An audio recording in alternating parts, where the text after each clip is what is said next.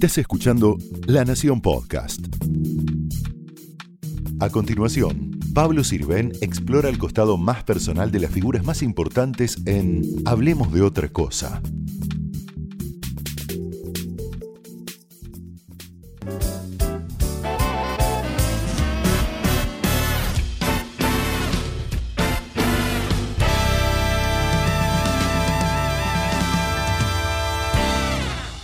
Bienvenido, Luis Majul. No, Ah, gracias. Hablemos de otra cosa, acá en Negroni, en La Recoba. Bueno, felicitaciones por el programa, lo veo cuando puedo. No te voy a decir lo veo siempre como los fans, pero lo veo cuando puedo y es muy cálido, muy lindo, se puede Bueno. conversar. Muchas gracias. Felicitaciones. Eh, tengo que hacer la pregunta de rigor. Vos sabés que en las redacciones siempre nos decían, el no ya está, vos intentalo. ¿Quién te pasa las escuchas de Cristina Kirchner? Yo te voy a, te voy a, te, te voy a hacer una revelación importantísima. Artículo 43 de la Constitución Nacional que dice que las fuentes deben ser protegidas y que ningún periodista está obligado a dar su fuente porque es el material con el que trabaja un periodista profesional. Pero podés regalarlo si querés. Nadie te ¿Qué? exige. Podés regalar la premisa. No, no, lo podría, lo podría decir, pero ¿Se, no. podría, se, se podría poner en peligro esa persona?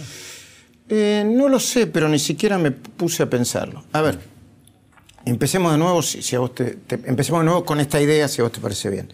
Primero, eh, espero que nadie que esté mirando este programa tenga la menor duda de que nosotros ponemos en el aire los contenidos de las escuchas con absoluta responsabilidad.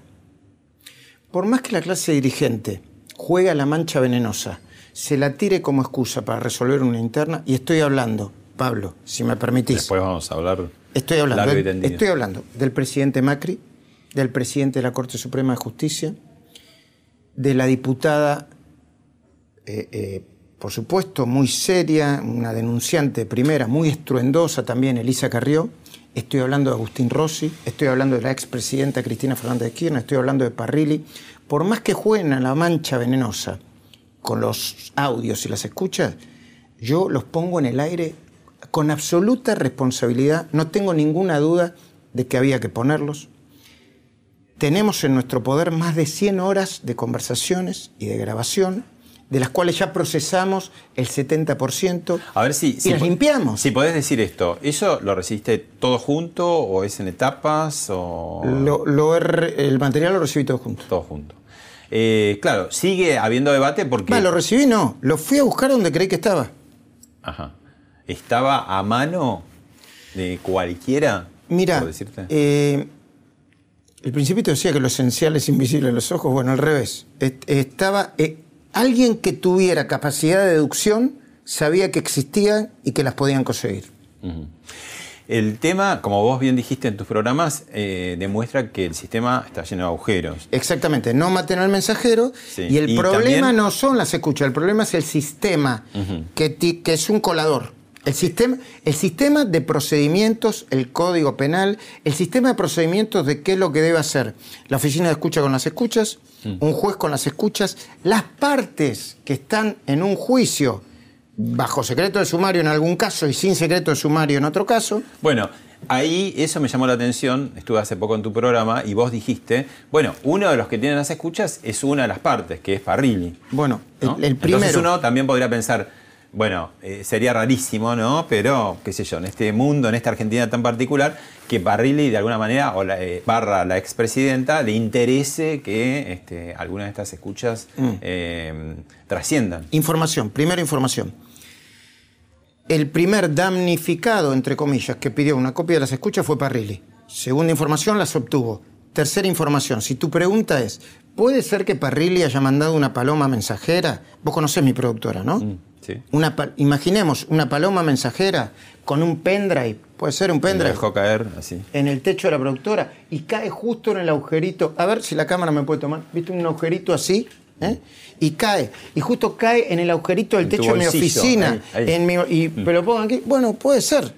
Pero ¿por qué digo que puedo, que puedo ser y que va más allá de una minoría? Porque el sistema, el sistema es un colador, perdón. Y no el sistema que recoge las escuchas por parte de En todo caso, la AFI, la- lo que antes era la CIDE. Y no el sistema oficial, la, la ex OJ, que ahora se llama oficina del pum, pum, pum, pum, pum, pum. No. Y no el juez. El sistema. Hay que seguir la ruta del sistema. ¿Quieren saber cómo se filtraron las escuchas? Sigan la ruta del sistema procedimental de una cuestión como esta, que es un queso gruyere. Eh, parás, da la sensación que hasta cuando dormís estás maquinando, ¿no? Como- Es cierto, cuando, cuando duermo. No, cuando estoy absolutamente dormido no, pero cuando estoy en. Por ahí ¿cómo se soñás dice? El cosas. sueño decís, tengo que hacer una productora, tengo que hacer un museo de periodismo. Sí, es así. Eh, Sí, que, a ver, eh, estoy en el medio. A ver, no es que me levanto, eh, no es que soy un genio, el genio de la lámpara, que estoy a las 3 de la mañana, y que, pero me acuesto pensando en cosas, en sueños, y me levanto a las 7 de la mañana cumpliendo eso. No, no, no. y, y me levanto a la mañana este, con, con ganas de, de hacerlos mm, posibles. Mira, esta foto. Estás con. Oh, esto es. A ver si no. Esto es cuando otra. por qué. Ah, esto es con mi mujer. Sí. Esto es cuando hicimos por qué. Claro. Con la nata vas y venís. Momentos de gran este, asociación, momentos que se reputean. No, eh, Me- que, que nos- no, tuvimos un momento en que nos recontra. Casi juicio, juicio, no sé. No, no, él me inició un juicio y, y no y, y levantó el juicio. Después hiciste la Porque yo dije la verdad. Después hiciste la biografía, que fue un bestseller que vendió Eh, todo. si la cámara me toma, tengo que estar con la foto así, ¿no? Es mejor. Sí. No, Después, a ver, hicimos, espera, a ver, siempre, mira, una vez yo fui a la oficina de, de Jorge, nos conocemos desde muy chicos, porque él estaba en Paginoso y yo estaba en el periodista. Digamos que tenemos vidas paralelas. Él siempre fue un rockstar y yo siempre fui un, Un remador, Un remador. gran remador. Un remador. Yo digo que si la nata me prestaba, no sé, dos o tres kilos de carisma, si me lo prestara, no tengo límites. Mm. Pero eso no se me ha dado. El carisma que tiene la nata no se me ha dado. Eh, Vendría una a ser, vez, pará, pará. Vendría a ser la nata, para decirlo así, en, en, este, a- asociación libre política. La nata es como el peronismo y vos sos como el macrismo, ¿sería? No. No, en el sentido que al peronismo se le perdona todo y tiene como este No, no, porque tampoco le y- perdona. No, él tiene que. A ver, yo soy un laburante con los. Hacer la asociación que quiera. Yo soy un. Le voy para adelante. Y, y además soy un maratonista, digamos. Sé. de- de- le apunto y sé. Y Jorge corre carrera de 100 metros, que te, te saca mucha ventaja en las carreras de 100 metros. En las maratones. hay que- pero vuelvo. Sí. Primer, un, un primer encuentro muy divertido. En la oficina de él, de la revista, en ese momento era 21. Este, estaba en su oficina. Y era una oficina relativamente chica. Entonces yo la miré así, hice una pausa y me dice, ¿por qué me la mirás la oficina? Es una oficina demasiado chica para tanto ego. El tuyo y el mío. ¿eh? Y ahí nos empezamos a reír. Después tuvimos un... Él tuvo una frase infeliz. A él lo sacan de América. Lo, lo- lo- lo- corren de América. Y a mí me ponen en su horario. Yo antes de que sucediera, le dije, mira, Jorge, mira que me parece que te quieren sacar, ¿eh? Y me parece que me quieren mandar a tu horario. Yo te lo aviso. Boludo, boludo, no puede ser. Bueno, sucedió. Y cuando sucedió, eh, en un Martín Fierro, es como que no sabía para dónde disparar y disparó a mí. Yo dije, ¿yo? ¿A mí? Entonces yo dije, bueno, este señor hizo una revista con fondos de eh, Santibáñez, de la CIDE, pues, me inició un juicio. ¿Y yo qué hice? Yo como sabía eso y como había hablado con Santibáñez, le dije, mirá Jorge, que a mí me lo dijo de Santibáñez esto, ¿eh? Y en un juicio va a ir a declarar que efectivamente esto sucedió. Y, hubo un- un- una especie de conciliación y no hubo juicio. Después de ahí nos fuimos... A ver, todos nosotros a los cuarenta y pico de años, de los treinta y pico a los cuarenta y cinco, todos nosotros nos peleamos y nuestros egos chocaron muy fuertemente. La Nata, Pergolini, Haddad, Longobardi, no sé si vos en algún momento nos habremos cruzado también, vos, yo. Y después nos encontramos en la madurez. Y yo hice la primera biografía no autorizada de Jorge Lanata porque cuando me lo preguntaron, yo dije, estaba, ya estaba empezando a estar bastante enfermo, tenía problemas. Yo dije, esta es la. es el único periodista vivo biografiable. Y empecé a hacerla, y cuando me empecé a meter en su vida, me di cuenta que tenía una vida. Y en esos días empecé a leer una, una biografía que ahora la están recenando, que la re- recomiendo, re recomiendo, que se llama Life, de, de Keith Richard. Eh, la nata es que Richard del periodismo. Yo Arranca tomando 8 gramos de merca por día, 8 gramos y medio. Yo le dije, feo igual, le digo, con 8 gramos y medio de, de cocaína por día vos tendrías que estar muerto. Bueno, estoy acá. Hace años que no tomo, ¿eh? Sí, sí. Me acuerdo que empezaste con una imagen muy impresionante que es el revólver, 31 de diciembre. Su, intento, de su segundo intento de suicidio. Jorge Lanata, justamente eh, cuando se inauguró tu productora, que fuimos todos, eh, dijo algo. Margen del mundo. Di- eh, Margen del Mundo y, y tu Museo del Periodismo después, Sí, ¿no? De Walsh a la nata, 40 años de periodismo argentino. Exactamente. Dijo eh, que vos no tenías paz. Lo dijo medio en chiste, pero en serio, ¿no? Como que esta cosa hiperkinética de no parar, ¿no? Vos, vos tenés eh, sangre turca en las venas. Tengo sangre eh, italiana por parte de mi mamá, schiavo, y sirio-libanesa por parte de mis abuelos. Yo siempre digo que me da la sensación que vos venís con alfombra acá en el hombro, la, la ponés y la vendés y, y- Sí. y el tipo le pone todo lo que tiene Sí. y sale y labura. A mí me gusta más la segunda excepción, no el, el que te está vendiendo la alfombra. No, pero bien, ¿eh? Esa es tu parte ácida que tenés, que yo me la, me la rebanco, pero si vos me das las dos excepciones, sí. No, yo hace tiempo que no vendo nada. Yo lo que hago es, es tratar de generar los mejores contenidos. Y, a ver, no es que me haga el canchero, pero tengo un equipo que lo sabe hacer muy bien. Y he descubierto que... Mm. La- elegir. Bueno, ¿sabe? más que elegirse, crear buenos ambientes de trabajo. Mm. Si vos fuiste a mi productora, a la Feria Leer y Comer, a mi sello editorial, Margen Izquierdo, o, o- o a, o a mi programa de radio Hemos libre, inaugurado alguna época juntos, Radio yo fui Berlín. columnista, meditaste un libro. te edité un libro, eh, eh, hicimos, fuiste parte de un programa de, de todo ese gran proyecto de, de periodismo que, que se dio en Canal A, Un Mundo con Periodistas. Con Pablo Marchetti y vos, que nos Exactamente. íbamos rotando. Me debes un libro junto con Pablo Marchetti que se llama Un Mundo, eh, eh, un mundo con periodistas. Pero yo creo que las cosas suceden. ¿Vos sentiste alguna presión laburando conmigo? No, no, al principio uno puede decir, uy, me, me va a limar, ¿no? Y- pero, Te pero limé- también- te limé para hacer el libro converso, Pero, para digo, eso sí te limé. Pero reconocí algo, trabajás mucho para tranqui, ¿no? Sí, sí, sí. Frenar un poco. Para no mandarte al carajo, sí, Sí, sí, claro, sí, sí, no- sí. Ahora vamos a ver otras cosas que no, todavía no limaste del todo. Pero, por ejemplo, este chiquito, ¿no? Ese soy yo, sí. Sí. Eh, Y ese para. ¿Y sabés qué me emociona esta foto? A ver si la. Ahora la estás poniendo, la, la descubriste hace poco porque la pusiste en Sí, las redes, todo, Ni ¿no? porque me, me- La habrá tenido mi vieja, se la habrá dado a, la- a la- a- a los chicos de la revista Gente. ¿En cuál? ¿En esa? Ahí, ahí, mira. Mm. Eh, de- detrás mío están las piernas de mi viejo, ¿sabes? ¿Viste? ¿Viste? Se ponían los trajes de baño bien arriba, en Mar del Plata.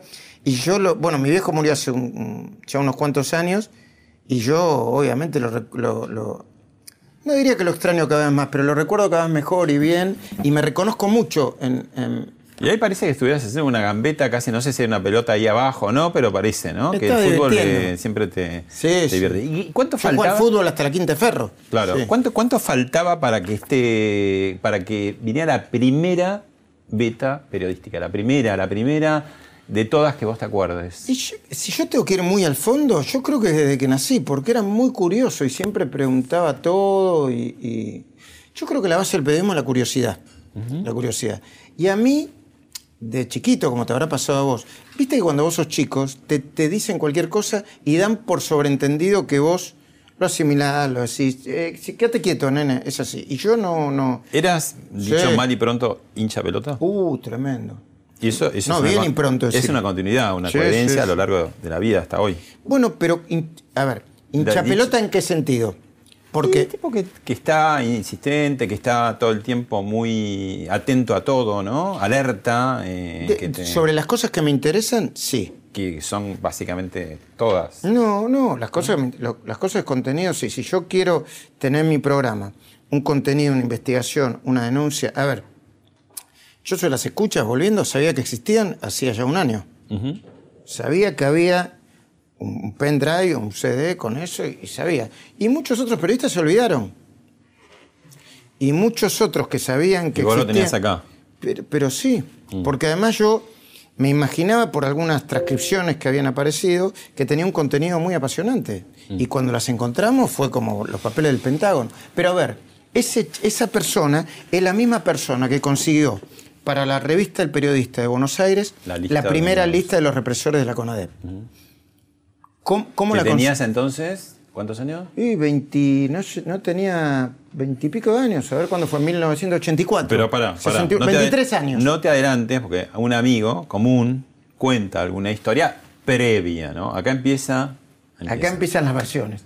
Adelante, Jorge Fernández Díaz. Bueno, Majul entró en el periodismo con una trompada. Le pegó una trompada a un periodista y con lo cual este, se hizo famoso en el gremio. Y siguió siendo ese gallo peleador durante tanto, tanto tiempo, ¿no? Es muy criticado, eh, yo quisiera tenerlo siempre en mi equipo. Es de esos jugadores eh, que te comen el hígado eh, y que hacen goles. Y, además es- buena gente. Es un amigo, yo lo quiero mucho. Tengo no muchos amigos en el periodismo, él es uno de ellos. Bueno. El otro es Alfredo Leuco. Bueno, ¿querés escucharlo también, Leco? Acaba de Depende, depende de lo que, lo, lo que diga. Es que ¿Estamos bancátelo, seguros? bancátelo. Dale, dale.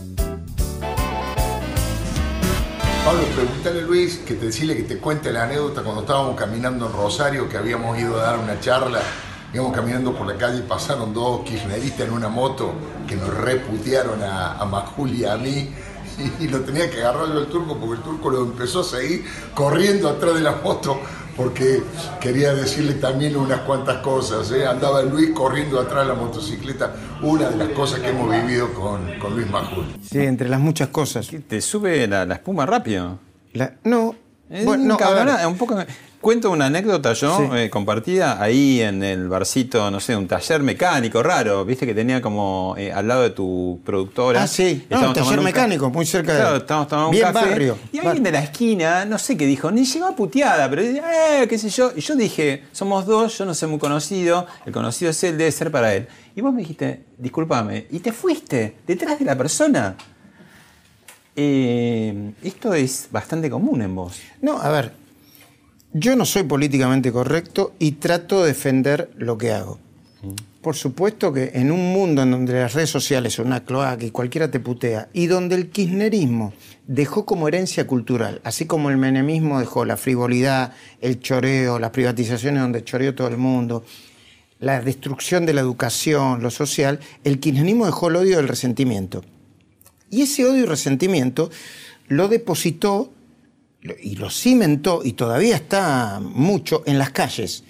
Y según ese odio y resentimiento, cualquiera, por nada, cree que te puede decir cualquier barbaridad. Y yo soy de las personas, voy a decir, eh, a ver, es una, eh, no, lo digo por vos, Pablo, eh, pero es la simplificación que hace todas las personas. ¡Ay, qué polvorita que sos! Yo creo que es una, un dato de salud mental que cuando un tipo te putea, cuando te agrede verbalmente, vos le respondas. Yo esto lo he hablado con psicólogos, psiquiatras, con el propio Facundo Manes, que me decía, vos sos una persona conocida, lo que perdés es lo que ganás. Yo le decía, no, no, Facundo, a ver, analicemos esto desde el punto de vista científico, si querés. El tipo que en la calle... Pará, pará, pero desde el punto de vista científico, El tipo que en la tu calle... altura no te favorece, digo, y vos no, vos no debés especular, me parece. O Pero- sea, vos te mandás, nunca tuviste una. Absolutamente. O sea, el tipo sabe no, no, no, colocar no. la opinión. No, no, no, no. Primero, ahora yo, si querés, voy a la anécdota. ¿Vos, vos qué querés que te cuente cuando, cuando le Si pegué? perdiste alguna al- pelea, básicamente. Sí, claro, perdí una pelea en la colimba, pero era una pelea muy necesaria. Mm. Era la pelea del más grandote contra uno de los más chiquitos. Esa pelea vos la tenés que pelear, siempre. Porque ningún grandote, aunque la perdí, ningún grandote se me acercó más. Es racional, no es loco. Y es lo que contó Fernández Díaz también, ¿no? Ahí en esa- Bueno, lo que contó que Fernández. cadete. Claro, a ver, vos te podés quedar con la anécdota superficial, tipo de red social cloacal, que dice: eh, Majul es un gallo de riña. Pero déjame que te explique mi lógica. ¿eh? Vamos al, al barcito primero. Sí. ¿Qué es lo que hace el tipo que te grita desde lejos? Descarga un balde de estiércol sobre vos sin que vos ni siquiera lo veas venir. Entonces yo cuando me está llegando el balde de estiércol, lo atajo Se lo llevas. Y se lo llevo. Y si el tipo me lo quiso rajar en la cara, yo se lo voy a poner en el centro de la cara, simbólicamente. ¿Me entendés? Por supuesto que preferiría que vos no hubieses estado para no hacerte pasar un mal momento. Pero yo, después de esa escena, me quedo muy tranquilo. ¿Me entendés, Pablo? Mm. ¿Vos crees que a partir de es un para, es un signo de salud. Déjame, Sí. que, déjame que te termine. Una, dos, una interrupción. ¿Qué pasó en Rosario? Conduzco yo. ¿eh? Sí, sí. bueno. ¿Qué pasó en Rosario? Dos tipos en una moto. ¡ah! Cuando nosotros estamos hablando plácidamente, hablando de nuestra familia, nuestros hijos, nuestro. ¿Yo qué hice? Le falta una parte a eso. Los tipos, primero, todos esos tipos que te gritan de lejos tienen un principio es que son cobardes. Básicamente cobardes. Porque si no se paran a discutir, hablan. En todo caso, si se calienta la discusión, pasará algo. Pero esos tipos van en la moto, te rash, te dicen, gorila, hijo de pelado, sirven puto. Eh, bu- Bueno, te hacen de nuevo la cobarde, la de. Bueno, es, es de cuarta eso. Es de cuarta como gesto simbólico, ni siquiera para ponerse a discutir. ¿Yo qué hago? El semáforo para, los empiezo a correr a ver cuán machos son. Bueno, saben, no le daban las. Pasaron el semáforo en rojo cuando yo me estaba acercando. Yo no llego al metro setenta, ¿lo tenés claro? Sí, lo tengo Es una cuestión eh, simbólica. Y yo lo que hago es. Che, ¿crees que a partir de este programa mucha gente va a cruzar de vereda? Porque si acaso No, no lo, no creo. No, no, no. No, de los que te tienen bronca, digo que por ahí te dirían Tampoco. alguna- Se divertirán conmigo. Bueno, ¿no? hay una historia de alguien que trabaja con vos, codo a codo, que es Gustavo Noriega, y también cuenta una historia y cómo empezó Apasionante. Sí, lindísima. Hace unos 10, 12 años tuve mi primera conversación con Luis Majul. Yo escribía en una revista y tenía una columna sobre televisión y hice un comentario medio negativo sobre Luis. A los días, a la semana más o menos, cuando salió la revista, eh, recibo un llamado en mi casa, levanto el teléfono, me dicen, ¿con Gustavo Noriega? Sí, él habla. ¿Quién es? Luis Majul. Y le digo, ah, ¿qué tal? ¿Cómo te va? Mal porque sos un... Y ahí empezó, pip, pip, pip. Me dijo de todo durante 15 minutos. A los tres meses más o menos estoy comiendo en una parrilla con mi mujer en la vereda y de repente siento como una presencia y miro y estaba Luis Majul que me dice, no te levantes, te quería pedir perdón. Eh, el loco había pasado en auto, me vio en la vereda comiendo, paró, dejó el auto en doble fila, se bajó y me pidió disculpas. Ese, toda esa anécdota es eh, Majul. ¿eh? Un cabrón, impulsivo, pero noble y generoso. Bueno, hacemos terminar bien la historia. Sí, faltó la del beco, de por qué le pega el beco. No, bueno, pero ahí también todo tiene un contexto. Él no me había criticado a mí, a mí que me critican personalmente, desde y si tienen razón, yo te digo, me enriquece. De verdad, vos me has criticado muchas veces y no hay problema con eso.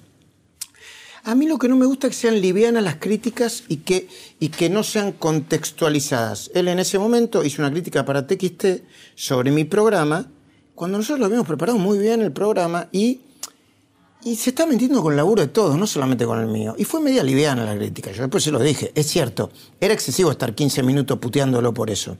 Este, y por eso le pedí disculpas, por mi exceso. Pero la razón se mantiene, o sea, lo que yo pienso y lo que yo digo se mantiene. Para terminar este largo capítulo Sí. sobre tu... Sí, este, sí, terminalo si querés, termi- si, si querés seguir vivo, Pablo.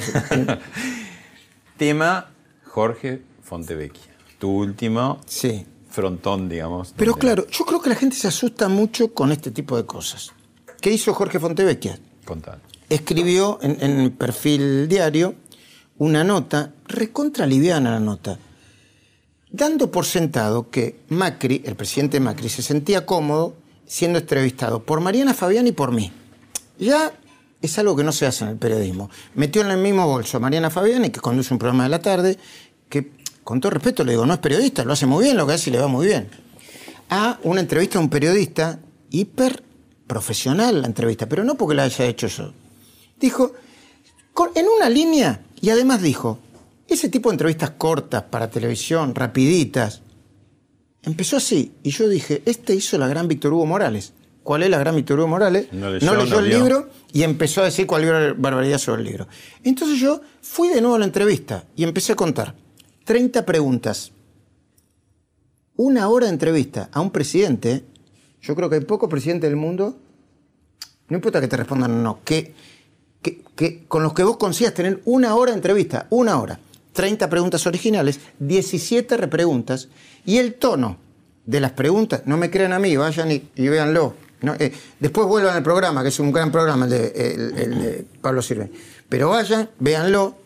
El tono era respetuoso, como cualquier presidente, pero tenso. Primera pregunta, segunda pregunta. Usted dice que lo peor ya pasó, pero yo creo que lo peor ya está pasando. Tarifazo. Es muy lejos a un, a un... Tampoco tengo que sobreactuar. Entonces en todo yo- caso, Fontevecchia eh, se plegó a algo que de las usinas K sufrís vos, sufro yo, como decir, están enamorados del presidente Macri. Pero Digo, muy li- No, pero bueno. Nosotros vamos terminando, no sé si vos, yo voy a terminar siendo uno de los tipos que más le pegue, como siempre, como siempre, a la vuelta del camino. Cuanto más errores cometa, cuanto más hecho de corrupción haya en, en un gobierno, vamos a estar los de siempre criticando los hechos de corrupción. Pero voy, muy liviano Fontevecchia. Entonces empecé a analizar periodísticamente a Fontevecchia, pero divirtiéndome, señor, señora. Por ejemplo, la nota la tituló, la nota que le escribió, entrevistando o reporteando a eh, Macri.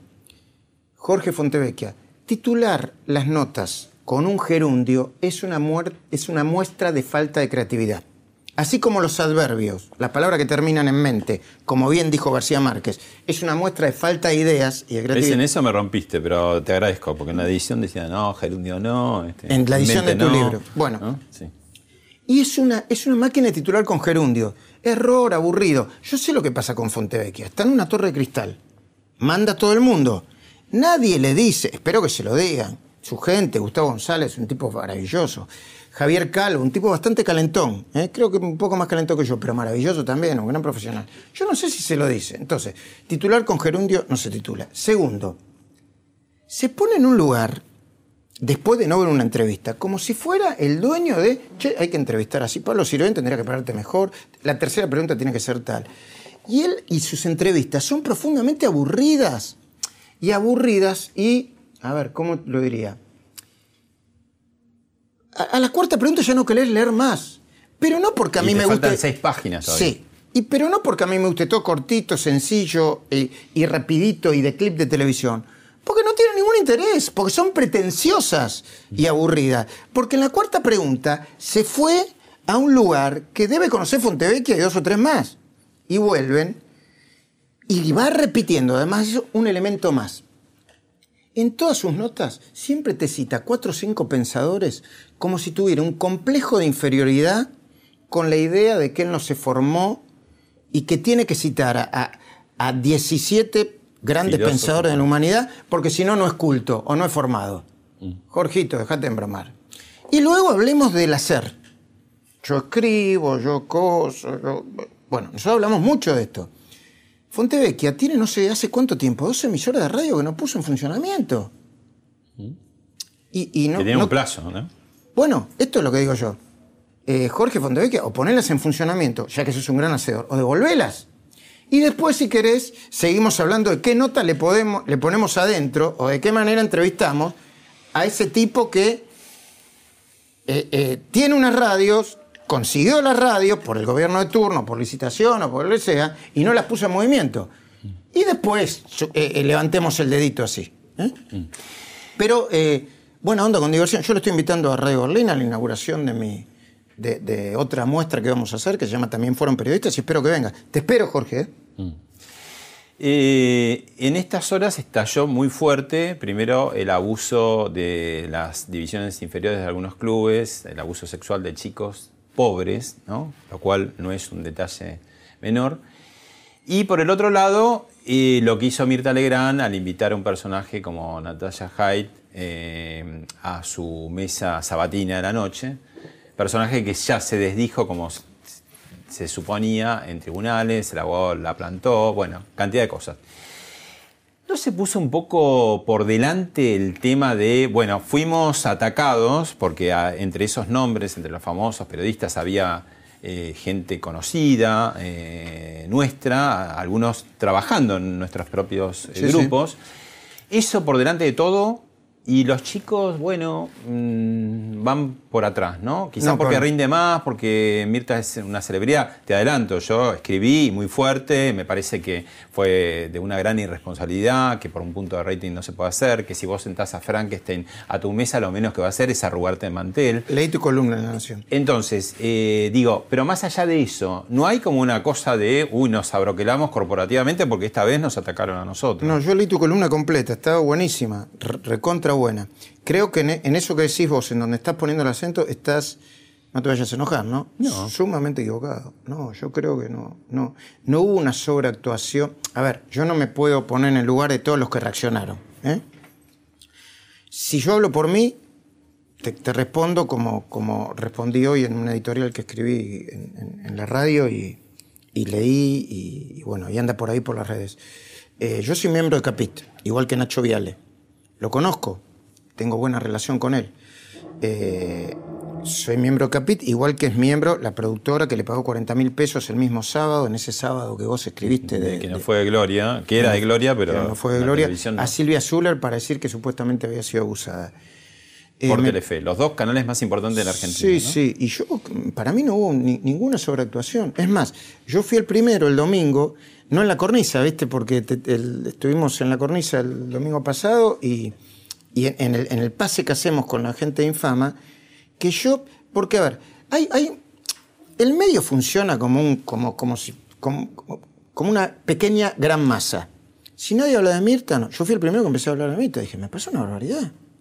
Yo no lo vi en directo, vi lo que hicieron. ¿Y por qué me parece una barbaridad? Primero, porque sabían para qué la sentaban a, Nacha- a. Bueno, Segundo- Nacho había puesto un tuit que decía, uy, se va Sí. a armar, se incendia bueno, todo. ¿no? primero había tuit de ella, después. Y segundo, porque era un revoleo de acusaciones por pedofilia, eh, Sí, Pablo. no, es, No no era- es una infidelidad, no es me gustan, tengo gustos sexuales raros, ¿no? Sí, sí. Es- Así que no me parece para nada una sobreactuación. Y es más, con el correr de las horas salió Nacho Viale a dar una disculpa, para mí, no insuficiente. En todo caso, las opiniones son libres, los hechos son sagrados, como decía Fight. Eh, ¿Y un cuánto a poco barreta. Y Mirta, y yo todavía estoy esperando, espero que suceda en estas horas, que Mirta se pare, se pare frente al problema. Porque hay algo que sí no me gusta de Mirta y que se lo dije cuando me invitó en la cara. Yo tengo una relación libre con Mirta, ella me dice barbaridad. han tenido también Yo- sus choques y después. Sí, sus- yo se la dije. Bueno, ella un día dijo, ¡ay, qué estúpido Majul! Y se le armó un lío, pero lo había hecho en un contexto hasta divertido. Yo dije que solamente iba a ir al programa de Mirta si me dejaba llevar a mi perra, que se cree humana y que te hace un desastre. Llega acá y rompe todo. Bueno, toda una cosa. Y me pidió disculpas porque, a ver, ahora, esto no es, esto no es juego, esto no es un juego. Esto, hay, hay, hay límites que no se pasan. en ¿Y hay vuelta de esto? Para Mirta, por ejemplo. Sí, bueno, debería. Mira, cuando uno dice la verdad, cuando uno habla con la verdad, la pura verdad, siempre hay vuelta. Pero, pero, debo decir que La Mancha y. y, y No te la sacas grandes. más. Podés ganar el juicio, Sí. pero esa mancha quedó, ¿no? Pero, eh, ¿qué? La de, de La mancha de la persona que ha sido aludida, eh, por más que gane un juicio de difamación, queda la duda, ¿no? El ruido. Es gravísimo, es gravísimo. Ahora, es verdad, digamos, que en televisión, en, en Intruso en su momento, en 2010, este, este, esta persona que está presa y tan relacionada con Arasi, el Sí. relacionista pública, jaraneaba y decía, sí, llevamos chicos de las divisiones inferiores de All Boys a la noche. Y Digo, nadie le prestó atención. Vos decís eh, que. Era otra época, se ve que pasó, pero digo, el tipo te está diciendo claramente lo que. Mira. En ese sentido, me parece que debemos también decir, bueno, guarda, porque la tele cada tanto tiene episodios de TV basura, ¿no? Esta vez me parece que, que pasó otra línea, ¿no? Bueno, y hay otra cosa, yo no sobreactúo, yo no quiero que me confundan. Yo, a mí díganme, gorila, nano, calentón, eh, eh, ¿cómo te...? Pero no, no, me, no me mezclen con esto. Yo no hago esto ni en televisión, ni en radio, ni en mis artículos, ni en los libros, ni en mis editoriales. No, no. Yo no, no. Eh, a mí me importa mucho la audiencia como te debería importar a vos, pero no mato ni siento a esta persona, ni siento a esta persona sabiendo lo que va a decir por un punto de rating. Yo no soy igual. En todo caso es defensivo, no es corporativo, es anticorporativo. Por eso no estoy de acuerdo con esa partecita de la columna que escribiste vos. Hay una sección en este programa que es googlear. A ver, ponemos una letra y qué aparece, y qué Yo qué nunca cosas, me ¿no? googleo, Entonces, nunca. eh, bueno, entonces es una oportunidad para ver Luis Sí. Majul, que, que dice en general. Ahí está, Luis Uh, Majul. uh. Twitter, Sí. dice, no sé, si querés Sí. a- anotar algo sobre cómo, cómo- qué haces en Twitter o qué sé yo. Eh, no, digo, porque ahí hay que. ¿Qué la que gente yo? busca, la Ah. gente busca y dice Luis Majul en Twitter, por ejemplo. En Twitter, ¿Querés decir en algo? Instagram. ¿Querés decir algo de Twitter? No, no. Ah, Twitter No. yo lo uso para comunicar. Sí. Eh, solo en muy raras excepciones cuando me plantean una discusión rica, aunque sea una crítica muy fuerte, la contesto. Está Sí. bueno eso. Eh, contesto eh, esperando abrir el debate. Claro. Esperando abrir eh, la polémica. Y en general no sucede eso, ¿no? No, no, no, más, porque no, no. Quiero decir pero algo. Tengo Inst- pero tengo Instagram y me divierto mucho con Instagram, cada vez lo uso más porque me divierte, o Facebook. este, pero en general los uso, lo uso para comunicar, ¿no? Lo uso para comunicar. Radio, dice ahí. Sí. Bueno, vos venís con radio hace mil años, pero ahora tenés tu Oh. propia radio. ¿Y qué Gran- tiene de especial esta radio Berlín? Es, es distinta a no, perdón, que nadie se confunda, que nadie, porque yo dije en una revista, en una entrevista que me hicieron en Noticias, que no se confunda mi entusiasmo con, con soberbia. ¿m? Primero es un proyecto absolutamente distinto a cualquiera. Es un proyecto del siglo XXI. Porque es una radio por internet que se puede ver y se puede escuchar al mismo tiempo, pero se puede escuchar como radio. A ver, te voy a dar un ejemplo. Hoy estaba hablando con un, con un hombre, qué atrasado que están los medios, con un hombre de los medios, un hombre de los medios, de empresa de medios, y me decía, ¿es una radio por internet? No, no, no es. eh, Escuchala, fíjate el contenido, mirala, mirá cómo se ve y qué bien se ve, fíjate cómo se escucha y qué bien se escucha, fíjate el formato, fíjate el contenido. Y me dice, y bueno, pero hay una, me nombró una radio, hay una radio que también eh, se ve. Digo, no, no, eso no es una radio que se ve. ¿Y qué es? Es una cámara de seguridad que muestra unos cuantos tipos que uno se está sacando los mocos, está tomando Que está este, fija, la yerba, ¿no? que está fija y además no se corresponde. A ver, fíjate cuánta gente la ve. Por ahí pon- apretan el play para poner el video ese, pero la están escuchando, no la están viendo porque sin- porque el mensaje queda. Es como, nosotros estamos haciendo televisión, ¿no? Y vos qué haces, te sentás derechito, no estás así. Porque lo que estamos haciendo es comunicar en televisión. Está bien, ¿no? Viste, cuando yo hago así, ya, ya el eh, que está con la cámara dice, ay, lo tengo que agarrar porque se me fue de foco. que yo-". Esto es televisión, no, no es. Entonces, eso es una radio que tiene una cámara de seguridad arriba. Basta de chivos, seguimos con lo, lo Ah, siguiente. Es vos. esposa. Acá estás. Qué bonita, ¿eh? Este es un gran ejemplo de cómo soy yo. ¿No? Mira, y creo que tengo el saco, este saco puesto. Mirá. El mismo saco puesto. ¿Qué demuestra esta foto? A ver. ¿Qué demuestra? Varias fotos. Primero, que soy un tipo muy insistente, porque levantarse ese minón, vos mirame la cara. ¿Cuántos años ya? Y ya tenemos 20. Nos casamos en el 91, o sea que tenemos 26, 27 años de casados, sí. ¿Y 18. te, te- te aguanta ahí? Uh, es que tienen un carácter tremendo. Sí, sí. A veces nos aguantamos más y a veces nos aguantamos menos. Para tener tantos años. ¿Cuántos años tenés vos de matrimonio, perdón? Yo y 83 nací casado yo. Bueno, viste que. Y te- eh, eh, bueno, nosotros tenemos una muy buena relación, muy intensa. Nos decimos en la cara todo lo que tenemos que decir, por eso nos enojamos mucho, con las crisis que puede tener cualquiera. Pero de nuevo, ¿la puedes mirar? Mira, No. Ana, es- esa es mi. ese es mi, mi mujer es divina, divina. Y además es inteligentísima, así que yo insisto. ¿Esta quién es? Esta es mi hija ¿Y acá? y este es mi hijo Octavio cuando tenía un año. Esta es mi hija Victoria. Lo que ven es el logo de Radio Berlín en el medio de la Feria Leer y Comer. La Feria Leer y Comer está Otro aviso acá, pero Bueno, bueno, eh, 14 y eh, 15 es una abril. máquina de producir, Soy una máquina de, produ- de, for- de Claro, producir formatos. aparte. Exactamente. Muy distinto. Mira, sigo con. eh, eh, si la cama me sigue tomando. A ver, yo produzco mucho y no me voy a hacer el demagogo que voy a decir, doy trabajo. Cl- Claro que doy trabajo. Lo que no hago es lo que te pueden poner en la. Ah, el currito de Majul. Currito, vení vos. Vení vos a currar conmigo. Al segundo día tenés que volver a tu casa de que estás cansado de la cabeza y del cuerpo. Radio Berlín, la Feria del Comer, 14 y 15 de abril. Edición especial, todo la, sobre la el asado. facturita te la mandamos, Sí, la cómo no. nación se la manda después a... No, si la Nación nos acompaña. Todo sobre el asado, es una edición especial. Mm. Y esta es Pepa, mi perra. ¿Esta, Es- esta hincha pelota, sí? Eh, ¿Tomó? ¿Viste No. que dice que los perros a veces toman la, la personalidad de los dueños o los dueños de los perros? Pepa, primero, mirá qué bombonazo que es mi hija Victoria, más allá que yo la ame. Recontra bombonazo, digámoslo. Muy linda, muy linda. Bueno, Pepa es la hija de Victoria. dame que te vas a calamber. Y tiene un problema. No, estoy bien. Y tiene un problema básico, Pepa. Cree que es humana. Cree efectivamente que es humana. Duerme con cualquiera.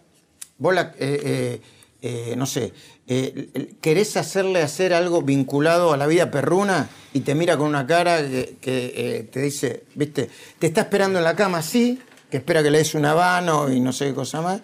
Entonces, bueno, es una regalona a toda la familia, Pepa. Y es marca perra. Nos la vendieron como una schnauzer, no sé cuánto, y es marca recontra perra. Bueno, ahí Majul Macri ya un poco hablamos. Antica dice, ¿no estás a veces un poco de más? Yo entiendo que hay juicios pendientes, que está todo, todavía eh, los procesos, eh, que hay muchas cosas graves en torno a la expresidenta Cristina Fernández Kirchner, actual senadora, pero a veces no hay demasiada como puesta la mirada, el foco sobre ella. No. Bueno, ¿A qué crees que te diga que sí? Te digo que sí. No, ¿A qué no, te yo digo, yo- ¿Qué le conviene? no. sí, efectivamente. No. no, que digo, se- mira, se, se habla mucho de ella. Bueno, pero se habla mucho de ella porque tiene. Yo no inventé las causas que tiene. Tiene, no te quiero exagerar, 25 causas. En, en una decena de esas 25 casa- eh, causas es eh, acusada eh, de manera firme como jefa de una asociación ilícita. O sea, tiene 10 causas por asociación ilícita. Otesur, Lázaro Báez, este, el memorándum de entendimiento. O sea, es, es imposible que no se hable de ella. Segundo, tiene una personalidad arrasadora. Tercero, ¿Va a volver este o no? país mm, ¿Va a volver a dónde? ¿A No, ser presidenta? 2019, No, 2023. imposible. Pero no porque lo diga yo. No, no, no. Bueno, a ver, si este país atrasa y se, y, y- y se genera una crisis como la de 2001, de diciembre de 2001, esa podría ser la posibilidad. No creo que eso suceda. Y segundo, ¿vos leíste el libro de Mariana Zubik? Perdón, no es de mi editorial, Margen Izquierdo, es una editorial de la competencia, no es un chivo. Se llevaron juntos, los tengo en mi mesita de luz, el de Navarro, la misma editorial, y el de Mariana Ah, Zubik. Voy sí, a empezar sí. con Mariana Sí. Zubik. Mira, tremenda yo leí los ciento y pico de libros sobre el kirchnerismo, entre otro el tuyo, porque tu libro sobre, sobre Víctor Hugo es un libro también sobre el kirchnerismo. Mm. Se escribieron cientos y cientos de libros sobre el kirchnerismo. Yo escribí dos, El Dueño y El y ella. El libro de Mariana Zubik es 220 y pico de páginas. Se lee rápido. Corti- Se lee rápido. El contenido que tiene, la información y el valor, que es que lo cuenta desde adentro, y las enormes barbaridades que cuentan, es tremendo. Vos terminás de leer ese libro y después preguntame de nuevo si no hay material para cortar en cuanto al kirchnerismo. Y todavía no sé si se contó todo, así que el kirchnerismo es una fuente Pero inagotable. es verdad que, digamos, toda esa expansión eh, justificada, muchas veces por estas historias tremendas, eh, quitan tiempo para hablar del actual gobierno. A mí no me quitan tiempo, ¿eh? ¿A vos te lo quitan? ¿De qué crees que hablemos? No, no, en general, digo, como el kirchnerismo sigue ocupando un Ah, espacio bueno, muy sí, grande. sí. Bueno, pero no- a mí no me lo quitan. Caputo, por favor, señor Caputo, explique de una vez si todavía no lo explicó, si tiene un offshore o no tiene un offshore.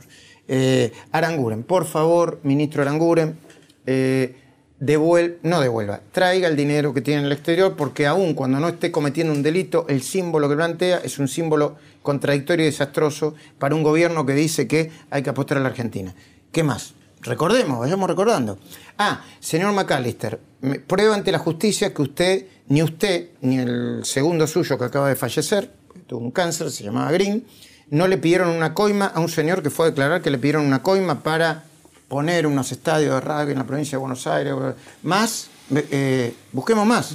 Eh, a ver, eh, señor CEO de eh, la ex empresa de Ángelo Calcaterra, que está mencionado en uno de los expedientes derivados del soterramiento del Sarmiento, cuyo apellido no recuerdo. Explíquele a la justicia si fue un valijero y pagó una coima o no pagó una coima. ¿Qué más? A mí no me quita tiempo.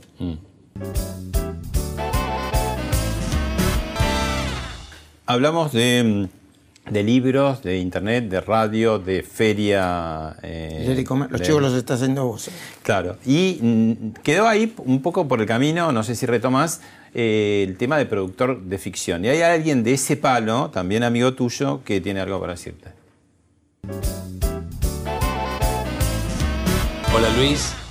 Bueno, la verdad es que hay mil historias para contar y un montón de anécdotas en todos estos años de amistad.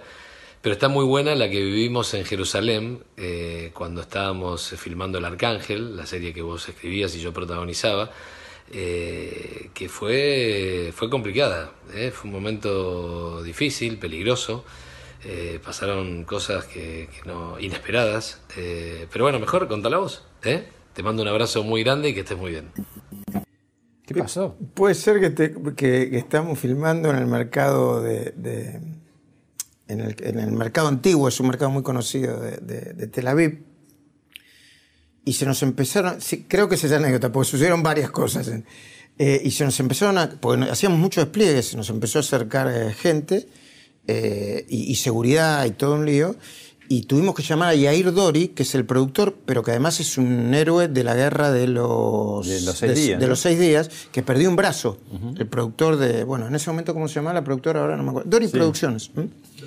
Eh, porque estaba muy, muy picante la cosa y, y- y nos divertimos. Pero también nos divertimos este, haciendo pipí en el mar, este, mar rojo, creo que sí, ahora no me acuerdo.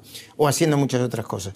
A Gabriel lo quiero mucho, lo conozco de chiquito, somos amigos de chiquitito. Le agradezco profundamente a Gabriel que siempre, junto con Sergio Frenkel, haya estado en las buenas y en las malas, sobre todo en las malas para mí, porque ellos siempre fueron muy bonitos, muy codiciados por las mujeres. Y, yo, pero vos algo recibirías. Por eso, por eso, por todo ese, por todo ese flujo, digamos, que, que- que supo conseguir. ¿Y la ficción que vas a retomar? ¿Hiciste películas documentales? Hice- bueno, hice Sí. El Arcángel, el peor guion de la televisión, de toda la historia de la televisión argentina. Pobre. El peor guion de ficción de toda la historia. Y, y voy a explicar por Ojalá qué. que no esté escuchando. No, no, él sabe. No, lo escribí yo. Ah, bueno. ¿Por qué? A los personajes les faltaba pasado, futuro, presente, todo. Y lo arreglaron con maestría, el, el gran productor que es Raúl Lecouna y todo el equipo de producción, lo arreglaron con producción. Y de hecho anduvo muy bien.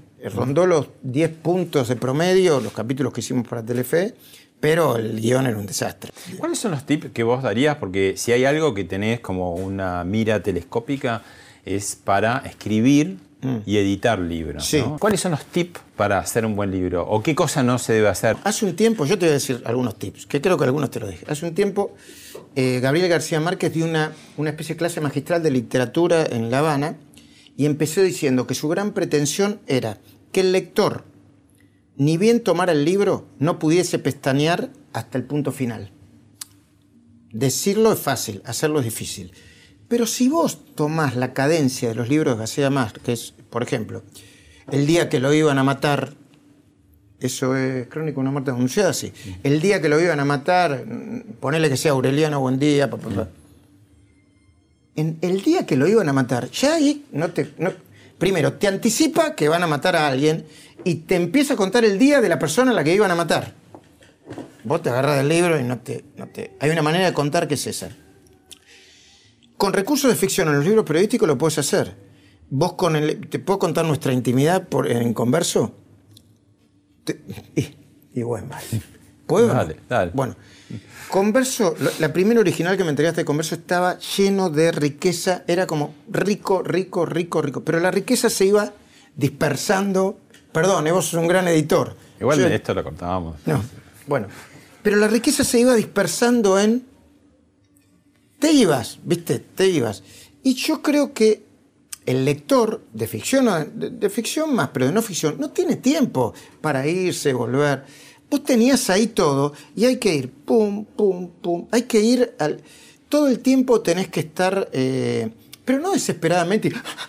No, con una dinámica, con una narrativa, llamando la atención Claro, ante ah, ¿no? Era lo mismo, pero eh, un ojo eh, de edición, ¿no? De compaginación casi. Y cómo cambia de pronto Mm. Sí. un lugar puesto en otro lado. Y después los libros tienen una, mus- una una musicalidad, melodía, es una como, melodía. como los mecánicos que abren el, Sí. Mm. el capot y escuchan el Sí. auto, ¿no? Que vos tenés ese oído. sí, sí, yo tengo, bueno, yo tengo un muy buen oído musical vinculado con, eh, co- con los productos. Eh, ¿Está en crisis el periodismo? Los Sí. ¿Y, y dónde No vamos? está ¿Dónde, va- ver. dónde vamos a ir a parar? Hacia esto? radio, pero No. hacia algo parecido como Radio. Sí. ¿Aliena la información? ¿A quiénes? A vos, a, a la- a nosotros y al público. Hay, un, hay, hay, hay dos grandes analistas de medios, o eh, que eran analistas de medios, uno Giovanni Sartori, otro Furio Colombo, que tenían más o menos la misma mirada hacia el pasado y la misma perspectiva hacia el futuro. Ellos ambos coinciden en que hasta principios de los años 80 la información en general producía algunas veces conocimiento y muy raras veces sabiduría, generaba sabiduría. Después hay otra gran etapa donde empezó la información se empezó a confundir, la, información seria se empezó a mezclar con la información de entretenimiento y empezó a generar, a mezclarse cada vez más y generar cada vez más ruido. Hoy la información está haciendo cada vez más ruido, sí, podría, podría generar muchos, muchas malas consecuencias. Mira lo que pasó en el programa de Mirta, como una pequeña muestra. Y excepcionalmente eso, dentro de ese gran ruido y basural informativo, podés encontrar buenos productos que te hagan pensar, buenas lecturas. Ya los nombraste. No, no los míos, ¿eh? muchos otros. A, ver, yo por ejemplo soy un consumidor de Netflix o sus similares. ¿eh? Yo recomiendo... ¿Cuáles son tus cables a tierra? Netflix. Fuera de periodismo, si te queda algo, los minutos que quedan fuera de periodismo. A ver. ¿A qué los dedicas? ¿Qué te hace bien? Me, hace bien nadar ahora. No sabía nadar y he aprendido en los últimos cinco. No, no sabía. ¿Ahora aprendiste? Por necesidad, en los últimos cinco meses, sí. ¿Por necesidad? Por necesidad porque tengo un problema en la rodilla y me tengo que rehabilitar y lo mejor para, para que no tenga impacto en la rodilla, lo mejor es nadar. Y estoy aprendiendo a nadar, no te voy a decir que soy este, el campeón mundial de los 100 metros, pero, pero tengo cada vez mejor técnica para nadar. Cada vez más relajado, cada vez más cómodo y cada vez con mayor capacidad aeróbica. Ya llegué a la capacidad aeróbica que tenía desde antes de nadar, que era cuando corría. Entonces empecé a, perder peso. ¿Y, el fútbol lo tenés que dejar un poco? Y con, lo que tengo en la rodilla, sí, sí. Un poco no, bastante. Pero bueno. Te decía recién un poco en chiste, pero en serio, ¿tomás algo? O por ejemplo, para dormir, ¿dormís bien? No, no, dormía placenteramente. Sí, sí, duermo bien. En alguna situación muy, muy estresante, algún viaje que me haya hecho perder mucho tiempo el sueño, quizá tomo algo, pero no, en general no tomo. No, no. ¿Y vos? Yo no tomo nada. Para, me, parece que tomo, me parece que tomas un poco, ¿eh? No, no. Te noto demasiado placado. eh, ¿qué, ¿qué, ves en vos, en tu vida, en tu profesión, pero puntualmente la tuya, eh, en los próximos años? Veo mucho, mucho caos, mucha confusión y veo que van a sobrevivir los que, los que tengan un pie en el futuro y sepan mirar el futuro. Te voy a dar un ejemplo que tiene que ver con el futuro y con el presente. ¿Sabes cómo se calcula la evaluación de una empresa tradicional cuando se vende? Para venderse. Es una fórmula muy conocida que más o menos es la, eh, se multiplica por 12 la facturación de un año. Esa es una compañía tradicional. O sea, es un múltiple de la facturación de un año por 12. ¿Ok? 12, depende. Depende cómo está adentro, depende de las deudas. ¿Sabes cómo se calcula la evaluación de una empresa de un mundo del futuro, de una empresa digital, como Mercado Libre, como Alibaba, como este, Amazon? Se multiplica su facturación anual hasta por múltiplos de mil, hasta por mil. ¿Entendés lo que te quiero decir? Porque hay conceptos de evaluación que son muy diferentes a los que estamos acostumbrados. Esta cámara, no sé cuánto debe valer, pero dentro de un rato va a valer mucho menos. Lo que importa, más allá de la cámara, que puede ser de muy buena calidad y cada vez van a ser de mejor calidad, es que, ¿qué le vas a dar vos en este programa que se, llame, que se llama Hablemos, de otra cosa. ¿Mm?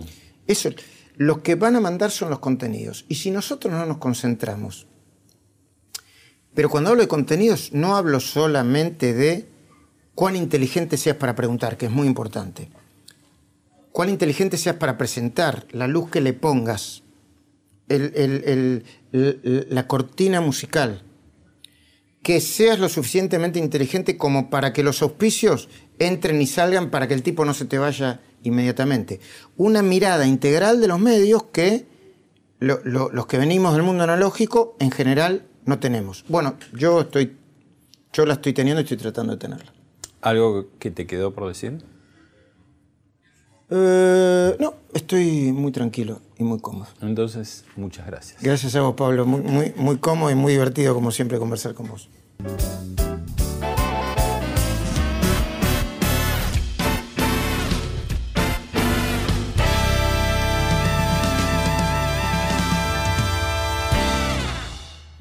Esto fue Hablemos de otra cosa con Pablo Sirven, un podcast exclusivo de la Nación. Escucha todos los programas de La Nación Podcast en www.lanacion.com.ar. Suscríbete para no perderte ningún episodio. Estamos en Spotify, Apple Podcast, Google Podcast y en tu reproductor de podcast favorito. Seguí escuchando La Nación Podcast.